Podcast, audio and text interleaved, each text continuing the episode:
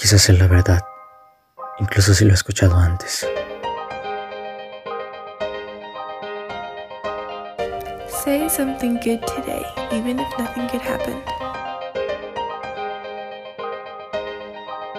And that means being completely honest, even if the truth hurts. Incluso si todo esto es verdad, porque yo. Even if, incluso si, podcast con Janine Carmona y Michael Rodríguez. Hola, bienvenidos a otro episodio de Even if, incluso si. Es un honor tenerlos de vuelta por acá en nuestro segundo episodio. Espero hayan tenido una excelente semana y que la que viene sea aún mejor. Si nos estás escuchando de día o de noche, pues buenos días, buenas noches o buenas tardes, pues nunca se sabe. Pero, así que, simplemente comencemos. Hola gente, bienvenidos a Even If, incluso sí, donde usted es nuestro invitado espacial. En este episodio estaremos hablando de la vida de Michael, alias Maikitos. Esperamos les agrade este segundo episodio y bueno, no los atraso más y como diría Jay, vueltos crema y escuchemos este podcast.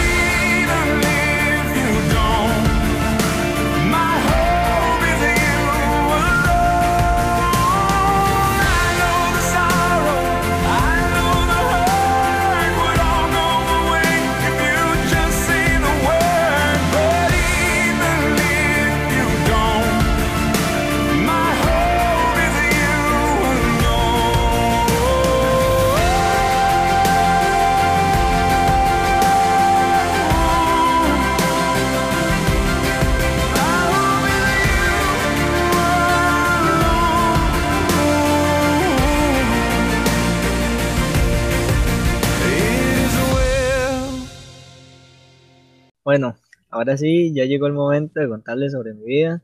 Les voy a contar muchas cosas por encima, pero después Jay eh, me va a hacer unas preguntas y vamos a profundizar un poco. Entonces tengo 21 años, parezco como de 30, pero bueno, tengo tres hermanos, una hermana mayor y dos menores. Vivo en Heredia, pero no siempre fue así. Cuando tuve 7 años nos fuimos a vivir a Heredia por la razón de que mis papás se habían dejado. Luego de eso anduvimos viviendo por varios lugares, recuerdo que estuve como en cinco escuelas, algo así. Luego nos quedamos a vivir por un largo tiempo en un pequeño pueblo que se llama Calle Quirós. En realidad es alguien calidad donde hay personas excelentes y lugar que está en mi corazón. Me sentí muy acogido en ese pueblo, entonces estuve en un solo colegio, luego salí del cole y empecé a trabajar. Después de niño era alguien muy pequeño y era ahí tímido, bueno, todavía sigue siendo pequeño, pero bueno, y era tímido y reservado. También recuerdo que en la escuela muchos me decían pequeño, enano, o chiquitín, o pitufo. incluso recuerdo que una vez había llegado un profe ahí nuevo de educación física y lo primero que me dijo, ¿qué chiquitín o qué pequeño? Está bien, y todos se rieron, incluso yo. Tal vez en su momento, eh, yo por algo que había en mí, yo me sentía mal, pero sé que ellos verdaderamente lo hacían por cariño y también por la amistad pero también cuando uno en su interior está roto, este, muchas veces cualquier cosa le, le afecta, ¿verdad? Y aunque sé que muchos me amaban y lo hacían así, aún así yo me sentía solo y vacío. Quizás era porque se juntaban todas las cosas, mi apariencia física, que era chiquitillo y a veces me sentía que era feo, ¿verdad? Y cosas así. Y también de lo de que mis papás se habían divorciado, de que no estaban juntos y aunque mis papás no fueron, eh, no estuvieron juntos, ¿verdad? Sé que mis papás fueron personas excelentes, mi mamá siempre estaba ahí a cargo de todo, y mi papá, aunque no vivía con nosotros, él este, siempre nos iba a visitar y, y en su momento yo pensaba que eso no me afectaba, pero creo que muy dentro de mí sí llegaba a afectar en algo, en ciertos puntos. También recuerdo que desde muy pequeño mi mamá me llevaba a iglesias, a lugares, ¿verdad? Aunque no podíamos consolidarnos en una sola porque a cierto tiempo nos mudábamos de casa, teníamos que dejar muchas cosas como amigos, la escuela y de la iglesia y todas esas cosas, pero aún así cada vez que estaba en una iglesia habían personas demasiado amables y felices y muy calidad. En el momento no entendía yo por qué ellos me demostraban amor sin yo hacer nada para recibir ese amor, solamente estaba ahí y ellos me recibían con mucho amor, pero bueno, luego recuerdo que en un momento no tenía una iglesia a la cual llevarme, entonces no íbamos a ningún lado y entonces en mi casa ahí empezaron a haber fiestas, empezó a haber licor, entre muchas otras cosas. Y ahí fue como a mis 11 años, empecé a fumar, este, para ver qué se sentía. Incluso, empecé a probarlo y lo hice por varios meses hasta que mi hermano me sapió, entonces me pegaron una paliza, entonces tuve que dejar de hacerlo. Y bueno, entonces me hicieron, mi mamá me hizo saber que eso no era algo bueno.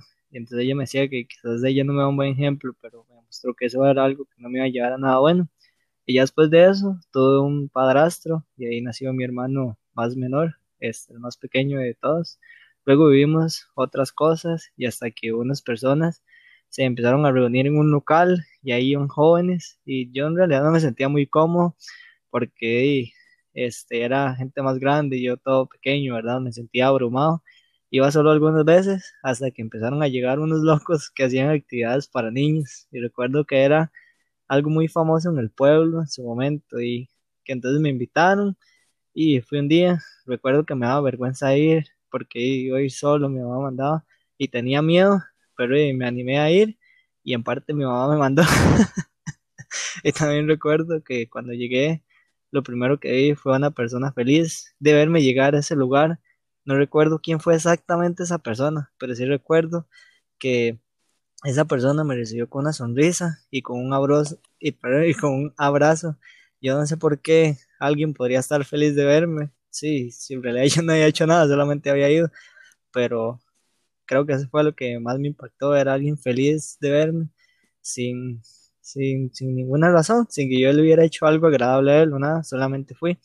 Pero bueno, ahí empezó a ser una nueva aventura increíble en mi vida. Cuando yo fui ahí, tenía como 11 años, 10, no recuerdo bien la verdad, pero creo que sí, había sido un poco después de haber este, fumado y todas esas cosas, entonces era como 11, 12.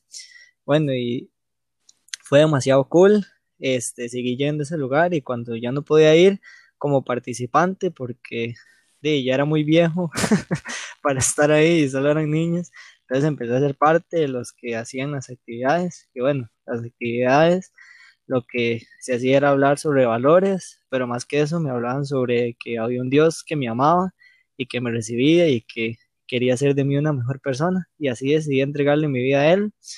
Ya después, cuando estuve mucho tiempo siendo parte de lo que hacía en la actividad, empecé a ser orgulloso. Este, en un momento pasé de ser tímido a más bien ser alguien que muy dentro de mí era alguien orgulloso y a pensar que yo era alguien indispensable y que nadie era mejor que yo y que yo era muy bueno haciendo lo que hacía.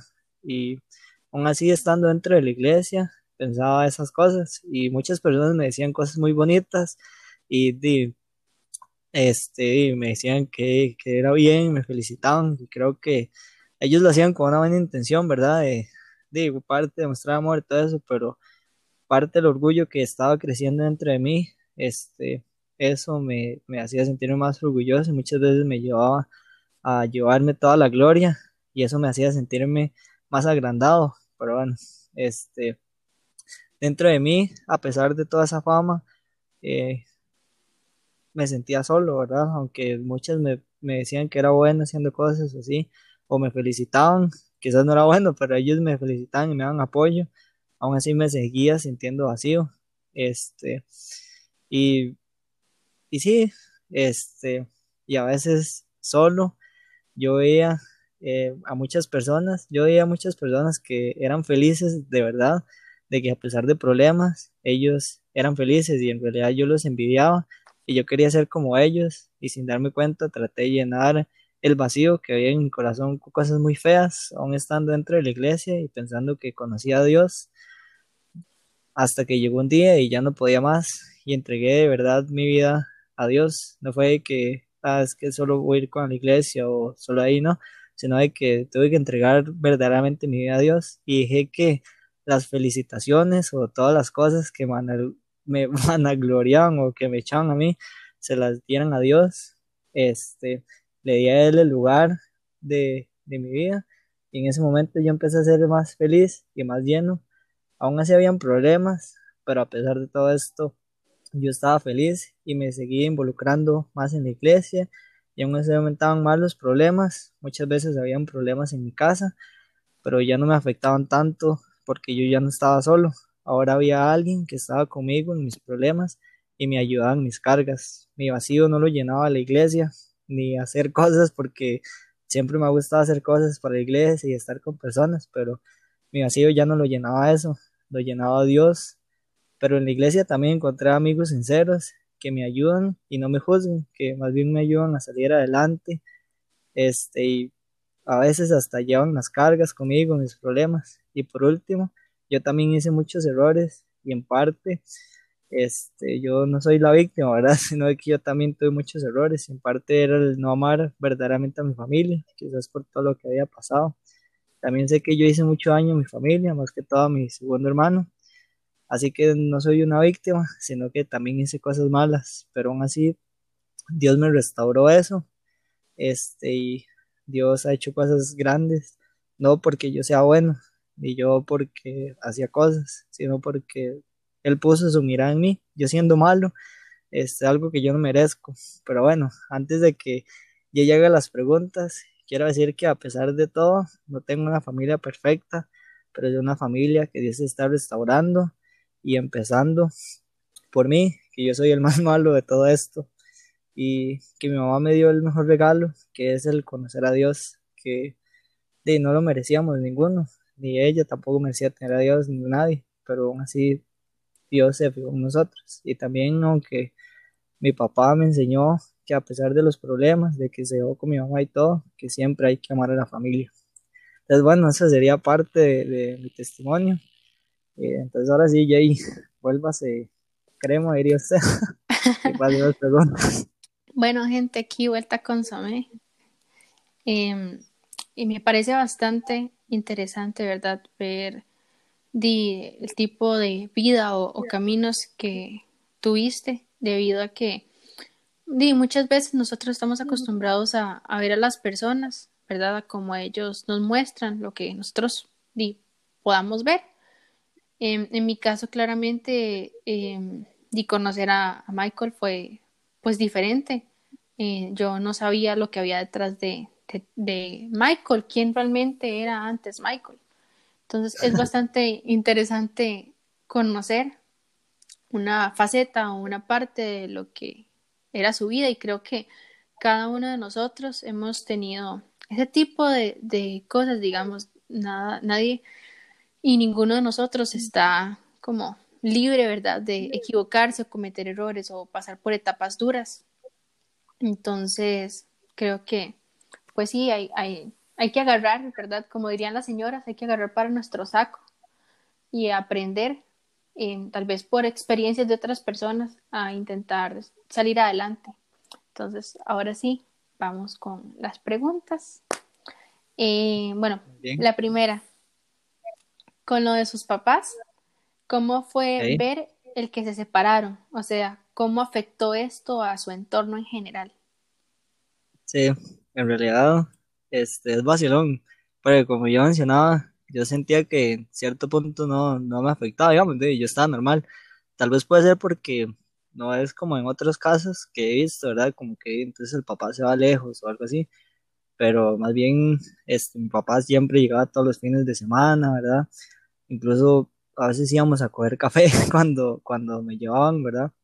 Cuando era la temporada, entonces en parte él estaba como no tan lejos, entonces no es como que resentí tanto eso, pero en ya como en contexto físico sí fue como una explosión porque fue este donde yo vivía en la escuela, estaba en el kinder, a pesar de que era pequeño y ya iba a pasar a primero, entonces ya era como todavía más los amigos, iba a conocer más niños, por así decirlo, y me llevaron a vivir en un contexto totalmente diferente, ¿verdad? Me llevaron a vivir a Heredia, y entonces vivíamos cuando vivíamos en Alajuela, vivíamos en una finca grande y vivíamos solos. Y ya después cuando me fui a vivir esto, me fui a vivir donde mis tíos que viven en Barba, en Barba Heredia. Entonces nos fuimos a vivir con mis tíos y fue como ya vivir con más gente y todo. Pero como yo era, se puede decir que bastante niño, pero apenas tenía siete años, iba a cumplirlos. Entonces sí afectó un poco, pero no tanto. Creo que el más fuerte cambio en ese momento fue como el dejar muchas cosas, este, como los amigos y eso, pero, pero sí, yo así extremadamente pienso que no fue tanto, pero sí fue algo. y claramente, ¿verdad? Todo depende eh, tal vez del el tipo de perspectiva que tenía usted en ese momento, ¿verdad? Creo que eso es bastante importante porque tal vez eh, por estar muy pequeño no lo veía como gran cosa o, o, no entendía tantas cosas, entonces tal vez era como más relajado en ese aspecto.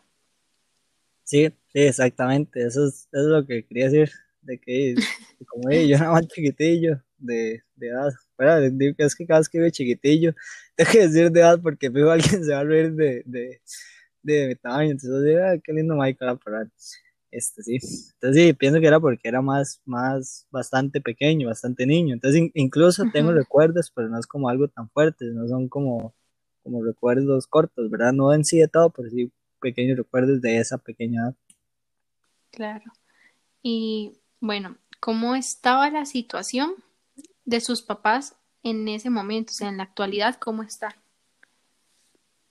Sí, sí en realidad como como le decía, no fue como en otros casos muy fuertes que di, entonces ya los papás no se hablan mucho, pero de hecho no es mi papá antier, una cosa así, creo que está aquí en mi casa, ¿verdad? Entonces creo que ellos, a pesar de todo, su relación no fue, digamos, no, no están juntos y vivo con otro padrastro, pero este, mi, la relación de ellos es como de una relación, este, no sé cómo explicarlo, pero no es como una relación así que se odien, pero tampoco es como de, que se amen, sino es como de esa relación que tiene, porque son mis hijos en medio, ¿verdad? Entonces es como de, de, eso. No sé cómo explicarlo, pero creo que sí me entienden. Típica, típica frase de señora de juntos pero no revueltos. sí, sí, exactamente. Y bueno, luego fue difícil tener que estar en un cambio constante. Sí, este, al igual como le digo, eh, yo eso lo vi como más cuando era niño, ya cuando era más joven sí estuve como en un solo punto, por eso fui solamente en un solo colegio, pero yo creo que a futuro, como cuando ya estoy en el colegio, sí me afecta en cierta parte, porque ya como que me costaba ser constante estar en un lugar, ¿me entiendes? Entonces ya era como, que yo no quise estar en un colegio. Yo quería, ah, bueno, voy a irme para, el, por ejemplo, el colegio de Barba porque ahí estaban mis primos. Entonces, bueno, mi mamá me dijo, no, usted va a estar en este colegio. Entonces, bueno, estoy en ese colegio. Después, este, pasé séptimo y me quería ir para otro colegio que se llama Carrizal. Pero ah, no, va a estar en este, ¿me entiendes? Entonces, en su momento, cuando era niño, sí era difícil porque dejaba a todos mis amigos y cosas así, pero ya después hubo un momento donde me mudé como a pueblos cercanos, entonces tenía los amigos, pero a la vez no, entonces era como raro, pero creo que al tiempo en cierta parte uno como que se va acostumbrando, pero sí, en realidad sí es difícil, pero, pero uno al, al rato como que se acostumbra más bien. ¿Y le llegó a doler el tener que dejar a las personas que conocía o se les llegaban a acercar. Sí, sí, en realidad, de mi, el cambio más largo fue como cuando ya nos fuimos a ver, dejamos de vivir en, Barba, donde mis tíos, y nos fuimos a vivir ya al pueblo, Calle que es calidad. Entonces, de, en Barba ya había viajado Ah, ya estaba más grande, ya estaba como en quinta, entonces ya era como todos los amiguillos, ¿verdad? Una escuela ahí todo feliz y dejar a todos. De hecho, me recuerdo uno que, que no recuerdo exactamente su nombre, que se llamaba Sergio o algo así, y jugábamos juntos, y de hecho a veces me iba a invitar a la casa de él, pero sí, sí fue difícil dejarlos, pero, pero sí. ¿Y llegó a sentir que no pertenecía a ningún lugar. O sea, me refiero a que usted no tenía al parecer un lugar fijo, o sea, usted pasaba como, dirían por acá, de nómada, ¿verdad? En todo lado. Entonces, no, no se llegó a sentir, digamos, tal vez mal o, o así por saber que no tenía un, un lugar propio, un lugar en donde quedarse.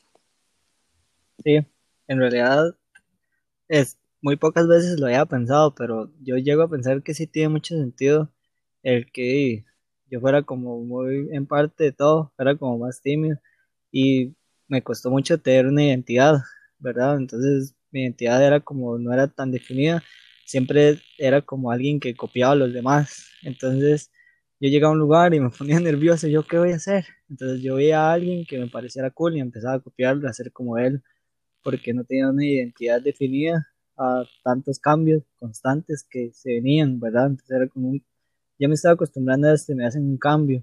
Entonces, ah, bueno, pero llego a un lugar nuevo, entonces es como todo, ¿verdad? Entonces uno llega a un lugar nuevo y ¿qué hago aquí, verdad? O cómo hacer.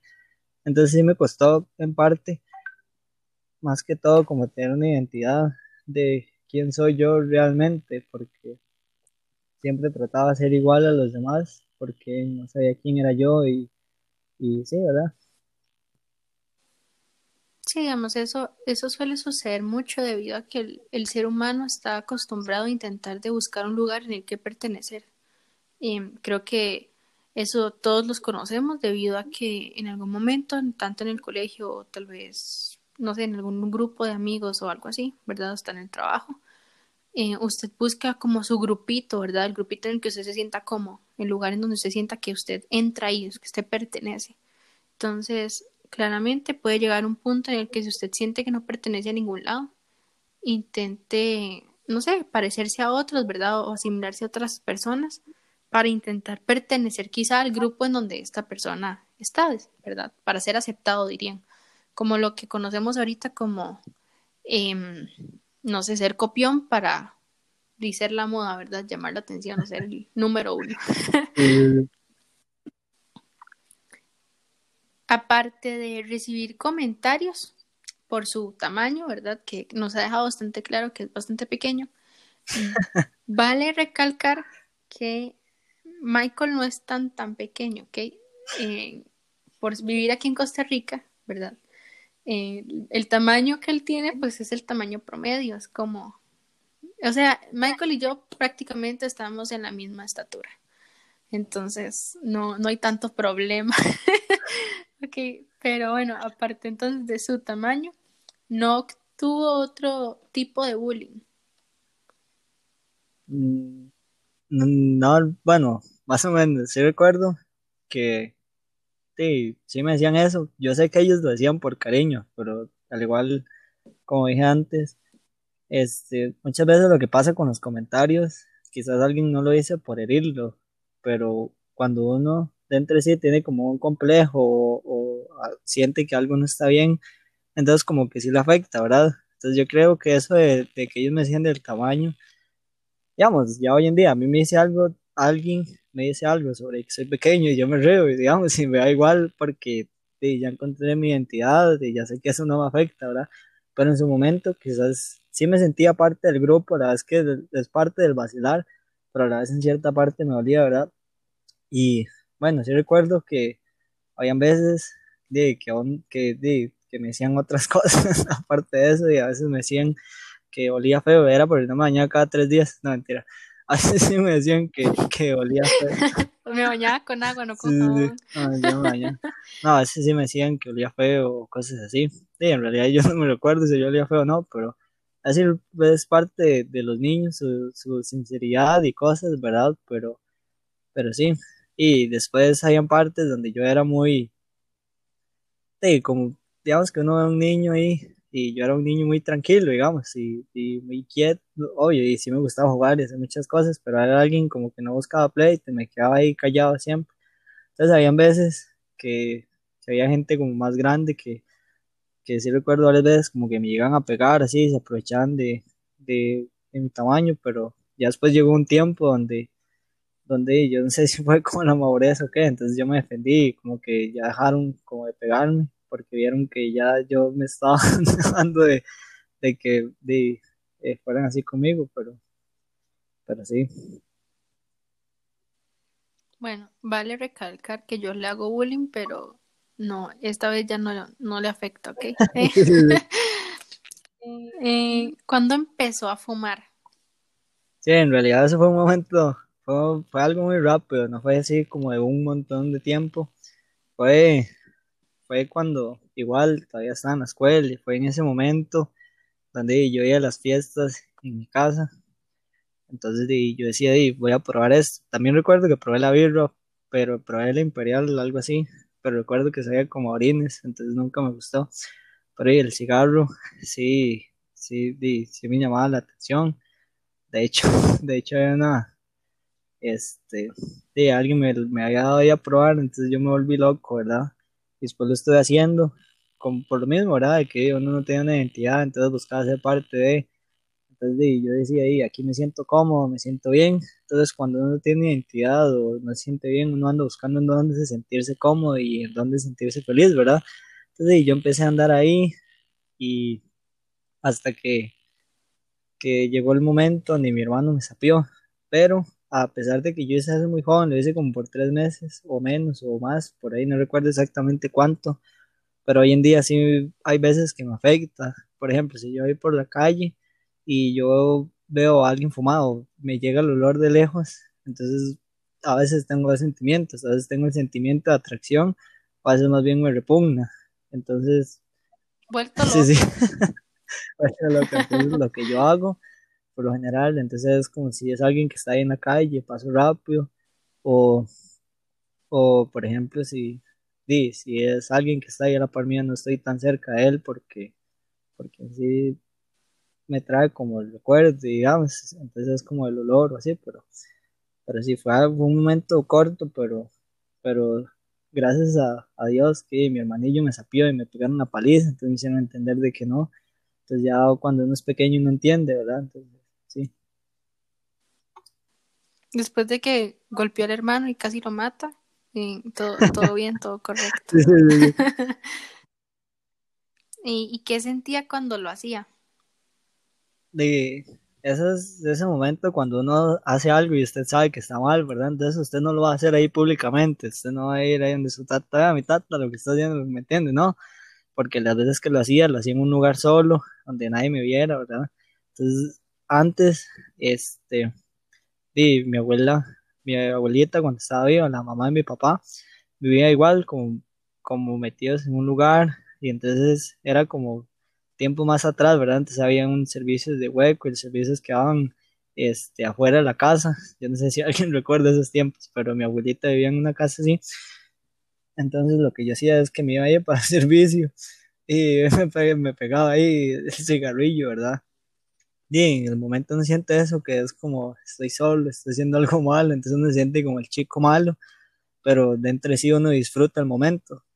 De el hacer eso, de es como como de nada más está el humo entrando dentro de uno y, y después uno lo saca y ya, pero es como la sensación, ah bueno, estoy sirviendo para hacer esto, o, me siento cómodo, me siento feliz, aunque es algo malo, y usted sabe que si lo encuentran, alguien le va a hacer algo así, pero, pero son varios sentimientos, es como que, como usted se siente bien haciendo eso, bueno, lo estoy diciendo por mí, ¿verdad? Hablando de mí, entonces es como que me sentía bien haciendo eso, pero a la vez es como adrenalina, que nadie me encuentre y cosas así.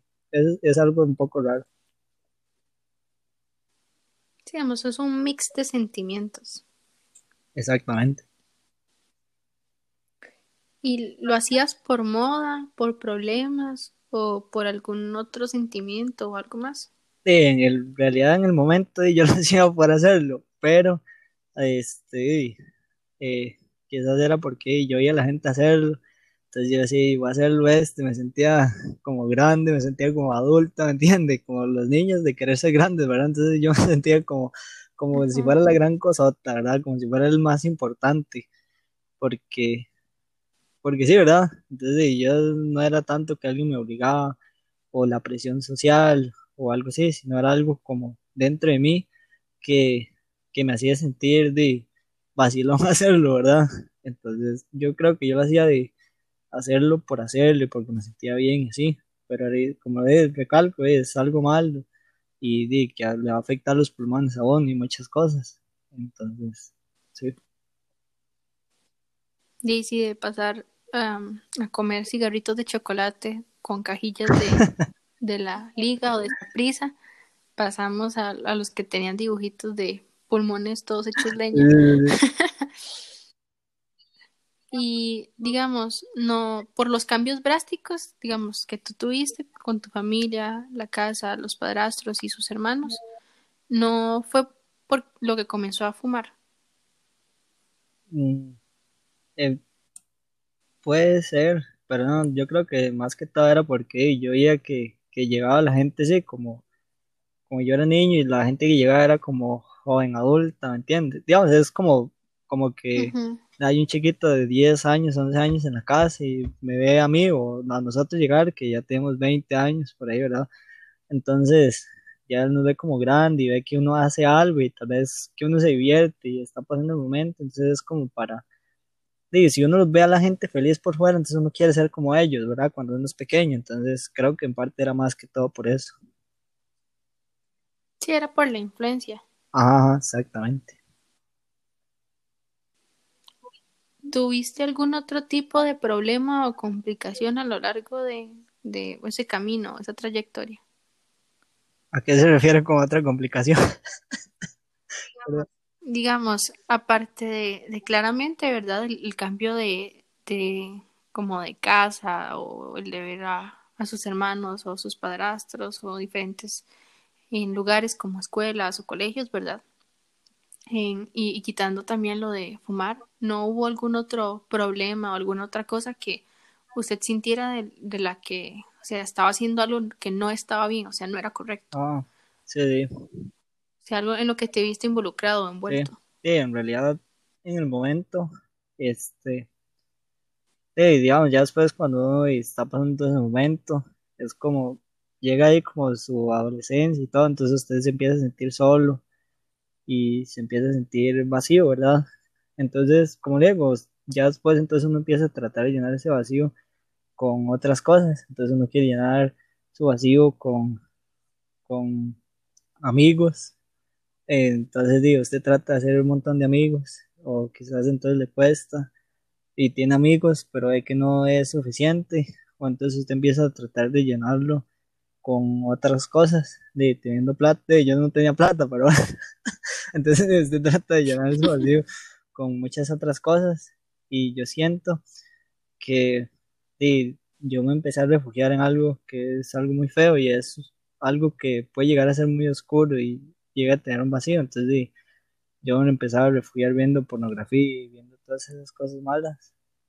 Y al fin de cabo, no muchas personas saben eso, pero, pero es algo que, estaba ahí dentro de mi interior y, y, creo que yo no lo había notado hasta más tiempo después, que, que cada vez que me sentía mal, me sentía triste me empezaba a sentir solo, empezaban mis ganas de meterme ahí y muchas veces lo hacía. Entonces, creo que mi vacío se trató de llenar este, metiéndome en, en, en otro hueco más profundo. Entonces es como cuando uno tiene un hueco ahí, ¿verdad? Y usted ha visto la, la espuma esa del que tira la lavadora, ¿verdad? O, o la espuma del jabón, ¿verdad? Entonces es que uno hueco y uno tiene, eh, uno tiene hueco, tiene ese vacío en su corazón. Entonces meter este montón de cosas, meter quizás amigos o meter, bueno, los amigos son buenos y muchas veces son apoyos son pilares en la vida de nosotros, pero aún así uno se sigue sintiendo mal a veces cuando ellos se van y uno se queda solo, ¿verdad? Eh, digamos, se van, me, refiero que ellos se van para la casa o, o ya tienen sus cosas que hacer, uno se queda solo, ¿entiendes?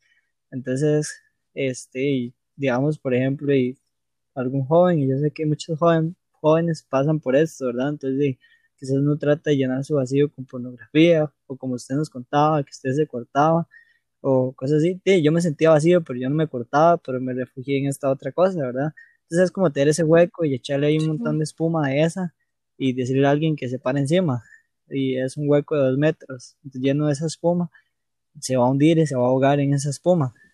Pero existe otra cosa que puede llenar ese hueco y es algo fuerte y lo puede sellar más fuerte que el cemento y algo que nunca se va a hundir.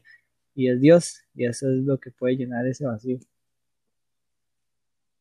Sí, digamos, otra cosa que también es bastante importante agregar es de que muchas veces puede uno tener amigos y esos amigos llenan el vacío, pero hay dos diferencias entre esos amigos. Los que son los buenos, o sea, los que te van a ayudar a superarte y a salir adelante, y los típicos amigos, que son los que se quedan contigo simplemente para ver cómo te hundes, cuando ya te hundes se van. Son las típicas compañías que te involucran en el chiringue, ¿verdad? Como diría uno. Y cuando ya ven que tú estás hasta, no sé, con la soga al cuello, te botan y tú quedas ahí solo. Entonces, eh, sí hay que tener en cuenta que tener mucho cuidado con esas clases de amigos que no tienen. Sí. Y creo que los, los abuelos, ¿verdad? y hablo porque todavía vivo con mi abuela.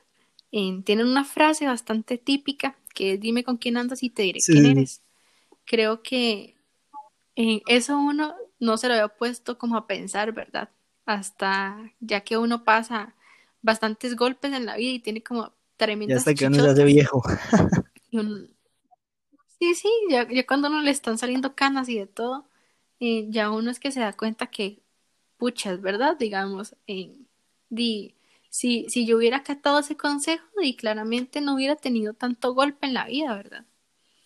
Entonces sí, tengamos en cuenta eso, ¿verdad? Que los amigos, pues, muy, muy bonitos, sirven solo cuando hay fiesta y, y hay vacilón, pero ya cuando hay momentos duros y complicados, no son todos los que se quedan. Y ahí es donde entra la siguiente pregunta. Em, usted, digamos, habla de un Dios. Entonces, usted me menciona que Dios llenó su vacío. Ajá. Em, o sea, su vacío entonces se llenó cuando usted conoció a Dios. Sí, sí. Este, yo, yo quiero ser muy específico en este y, quizás en, en alguien que escuche este podcast sí, puede que muchos ya crean en Dios, puede que llegue alguien que no crea en Dios y, o alguien que Dios o así, este, o alguien que ha estado mucho tiempo en la iglesia y siente como que Dios no ha estado ahí, este, o, o ha estado dando Dios, o alguien que está muy firme en Dios. Creo que esto, quiero ser muy específico en esto por, por eso, porque yo llegué a la iglesia y yo estuve mucho tiempo, o sea, toda mi vida me llevaron a iglesias, ¿verdad? Entonces me enseñaban a Dios. Y yo decía, me era muy bonito y muchas cosas. Y ya después cuando me involucré, de hecho, cuando uno duda meterse así en la iglesia, entonces, bueno, ya uno se mete de lleno. Y ya cuando está lleno, entonces uno puede decir, pero ya tengo a Dios, pero eso es mentira. Alguien puede ir toda una vida a la iglesia y estar vacío de Dios y estar quizás peor que alguien que no va a la iglesia o alguien que no cree en Dios.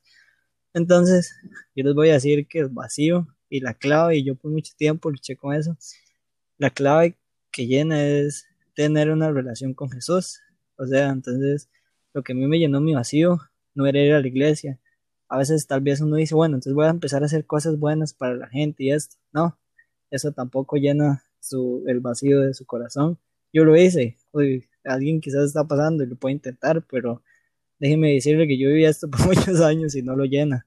Y a mí me gusta mucho servir a la gente, me gusta ayudar, pero y uno se siente muy bien en el momento, pero como le digo lo de los amigos, ya cuando ella se va, pasa un momento, uno se siente solo. Pero el tener a Dios es cuando usted está solo en su momento, cuando nadie, nadie está con usted, pues bueno, ahí está Dios. Pero bueno, Michael, ¿cómo sabe usted que está Dios? Uno puede sentir su presencia, pero obvio, uno tiene que orar a Él. Entonces, ¿cómo se llena el vacío? Se llena teniendo una relación con Dios. Entonces, pero Michael, que esté en una relación con Dios, entonces orar la Biblia, este, perdón, leer la Biblia, entonces usted llega y lee la Biblia. Tampoco es de que uno la puede leer ahí al azar a lo que caiga. Entonces a mí me gustó mucho empezar a leer los evangelios. O sea, los evangelios es donde viene de Jesús, ¿verdad? Donde cuentan la historia de Jesús. Entonces yo empecé a leer Mateo y empecé a leer por ahí, por, por eso.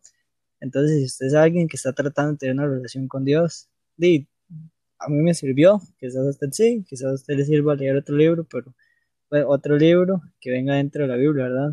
Quizás otra parte, pero yo empecé por leer Mateo y empecé a ver la historia de Jesús y empecé a orar y ahí fue donde mi vacío se empezó llenando. Cuando estaba solo, iba a la Biblia y oraba y ya dejaba de sentirme solo. Cuando estaba con amigos, aún así buscaba a Dios y Dios estaba ahí siempre y Dios nunca me abandonaba. Entonces, esa es, la clave, es buscar verdaderamente a Jesús. Pero uno puede ir a la iglesia un montón de veces y le pueden pedir a uno que ore y uno puede orar en el momento, ¿verdad? Pero al fin de cabo no es eso. Y también hubo un tiempo donde dudaba ciertas cosas de Dios, pero bueno, se las pregunté y le dije a Dios, bueno, Dios, ¿qué pasa? Este, si usted es real, ayúdenme. Y les puedo contar un montón de historias que Dios me ha revelado que Él existe. Y les voy a contar una muy breve. Por ejemplo, les voy a decir que Dios es el mejor amigo. Estaba estudiando un curso ahí y en lo que estaba estudiando el curso, yo en mi mente y empecé como, dije, Dios, qué bueno un café, ¿verdad? Lo dije en mi mente. Y vean, yo no sé si ustedes me van a creer o no, pero así, como a los dos segundos, llegó, estábamos en el recreo, entonces llegó un man y me tocó la espalda y me dijo, ¿qué man? ¿A usted le gusta el café? Y yo, sí, man, vamos a comprarnos uno, ¿verdad? Y era un desconocido, alguien que solo habíamos compartido como la clase y nos habíamos conocido hace día y medio y él me invitó a un café y a pan, ¿me entiende? Entonces, creo que es parte de eso de buscar a Dios y Dios le demuestra que Él existe. Amén. ¿Y cómo se dio cuenta que lo necesitaba a Él? Me, me di cuenta cuando recuerdo lo que mencioné al por inicio mi testimonio de que yo envidiaba a los que eran felices realmente. Pues bueno, yo aparentaba ser feliz y di, como le digo, di, servía a las personas, entonces quería hacer que ellos estuvieran felices. Me cuesta mucho que la gente se ría y que pase un buen momento, pero dentro de mí estaba podrido y estaba malo y no estaba completo.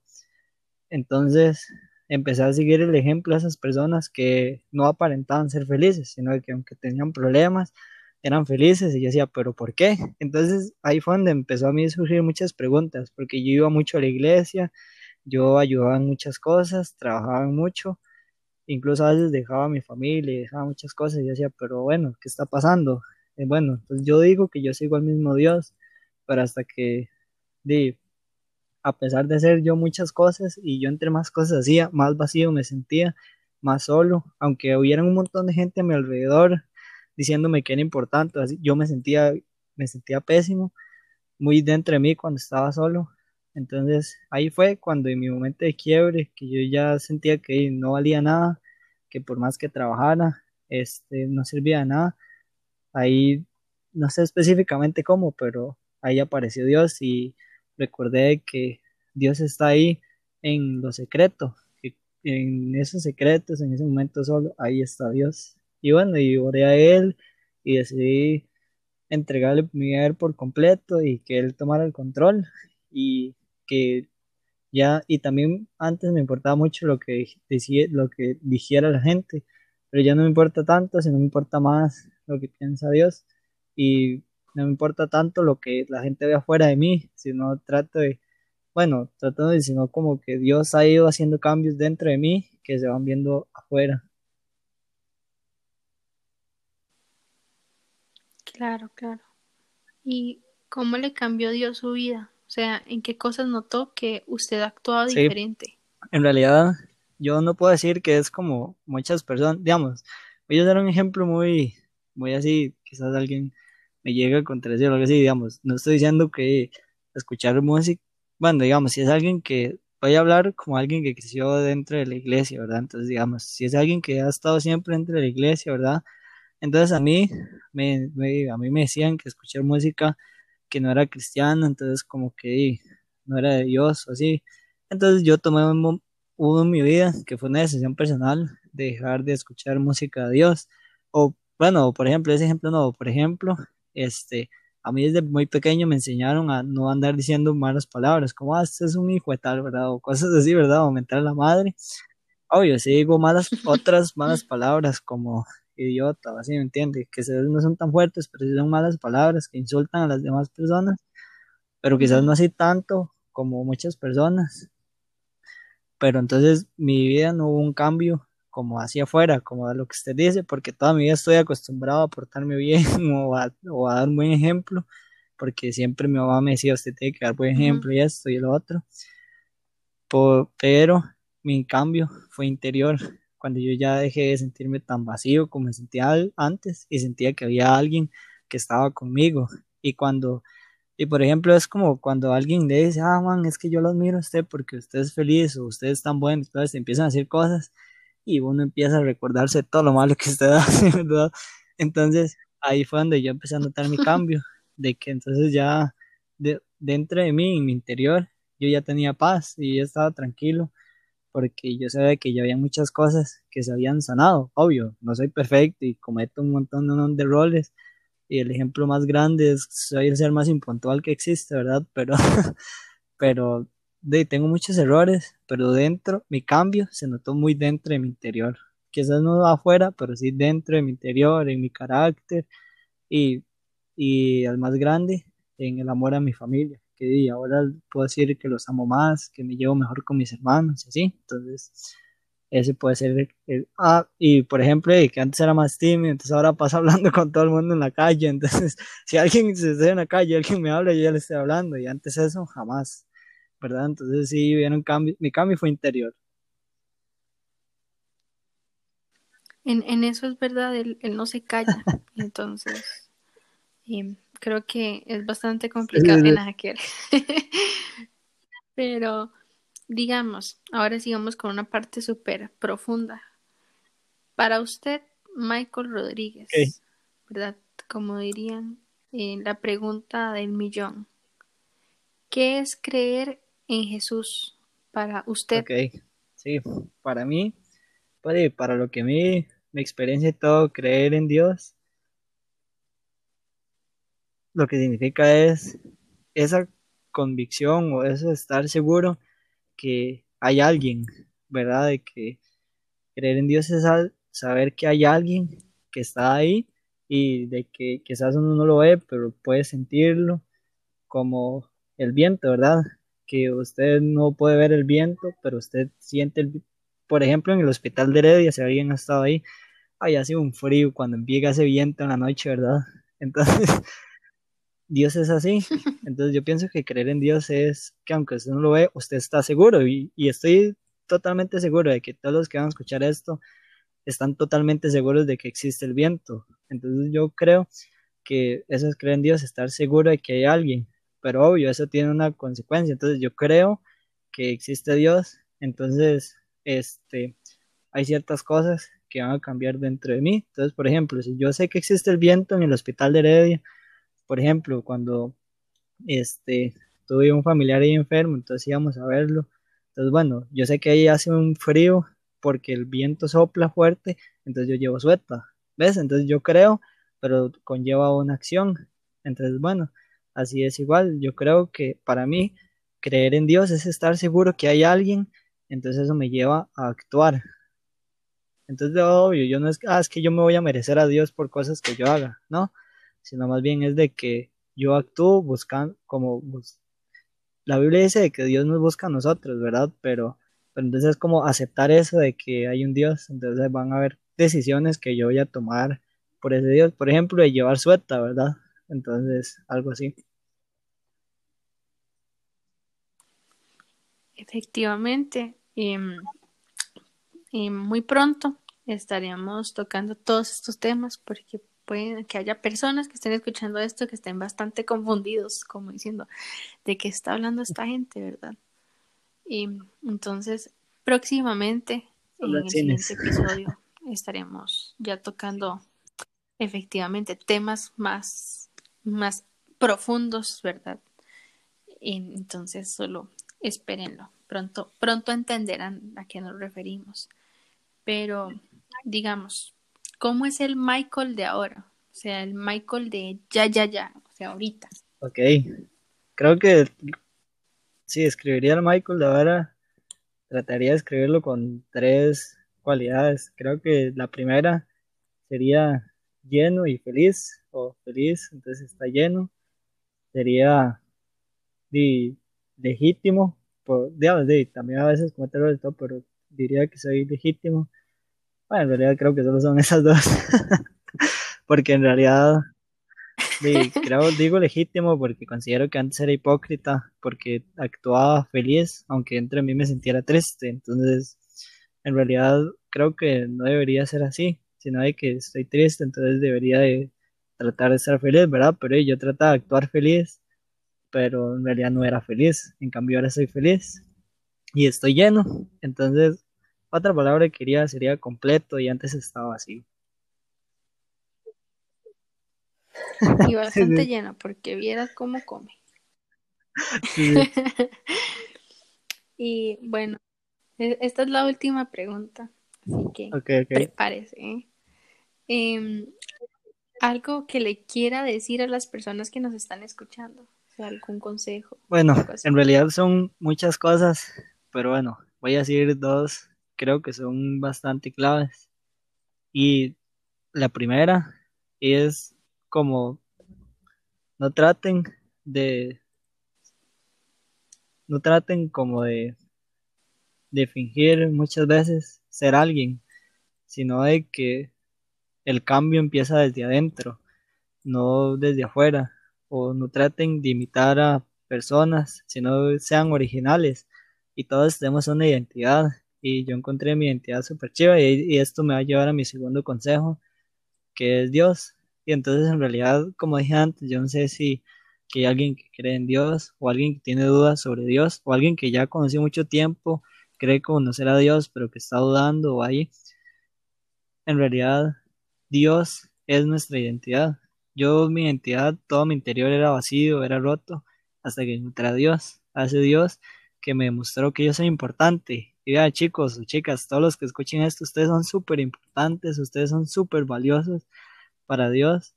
Entonces, la clave está en Dios y Dios actúa no de afuera hacia adentro, Dios actúa de adentro hacia afuera. Entonces, creo que mi consejo es Dios. Y si tienen dudas sobre Dios, pues bueno, pregúntenle a Él. Dios, ¿es cierto que usted es real? Empiecen a tratar de buscarlo y se van a dar cuenta la sorpresa que se lleva. Y si ustedes están dudando de Dios o dicen, no, este man es mentiroso, los reto, los reto a que deciden buscar a Dios legítimamente y después me hablan nada más.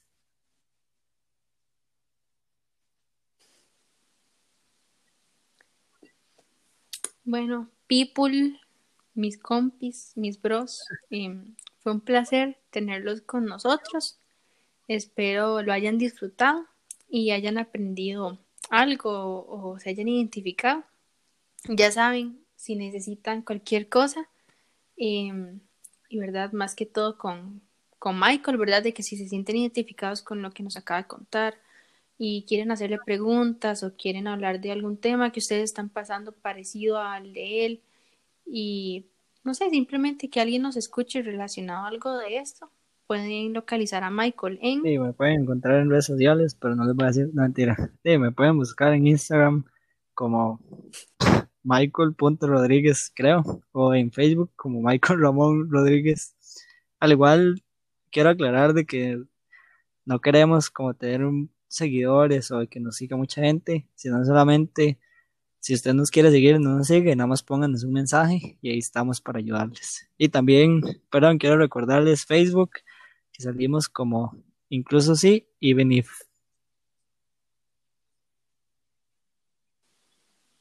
Efectivamente, y si escucharon pues el podcast anterior y escucharon pues mi testimonio y también quieren hablarme o lo que sea, están bienvenidos a cualquiera de los dos perfiles. Yo aparezco como Jay Carmona y como C25J en Instagram. Jay Carmona es en Facebook. Y pues sí, como ya dijo Michael, también tenemos nuestra página en Facebook que es Ibenif, incluso sí. Entonces están totalmente bienvenidos. Como él dijo, no nos tienen que seguir. Eh, esto no es para nuestra gloria y nuestra honra, esto va para Dios. Entonces, eh, ahí, como dirían, calidad tapatap, solo si necesitan algo, ahí estamos. Y pues creo que eh, que se quieren en itinerario, ¿eh? no, pues, pues creo que verdad después de esto sigue una cancioncilla ahí que Michael lo identifica bastante. Como pudieron ver en el podcast anterior, también hubo una canción. Y vamos a seguir llevando esta rutina de poner canciones. Así que ya saben, si no quieren escucharla, solo pásenla y no hay problema. Y eh, Michael, la frase, porque esta vez le toca a usted. Y por Crack. último, no me menosprecie la canción, por favor, no le diga cancioncilla. Es un.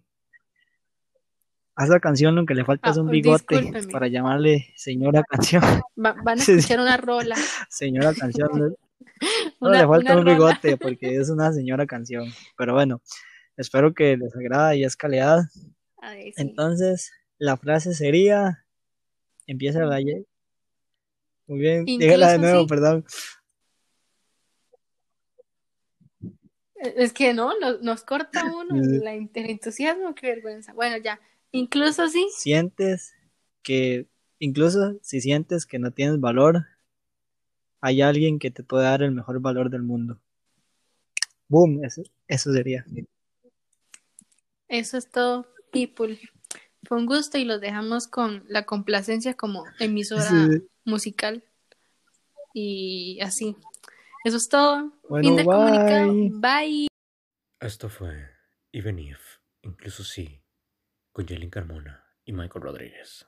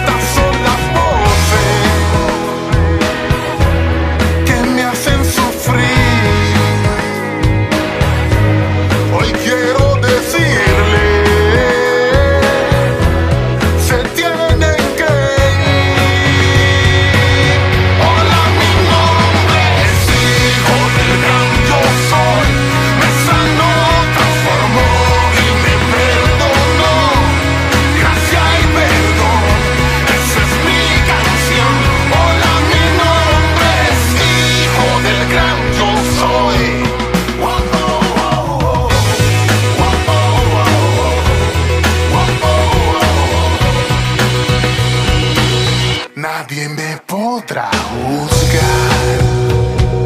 Mi pasado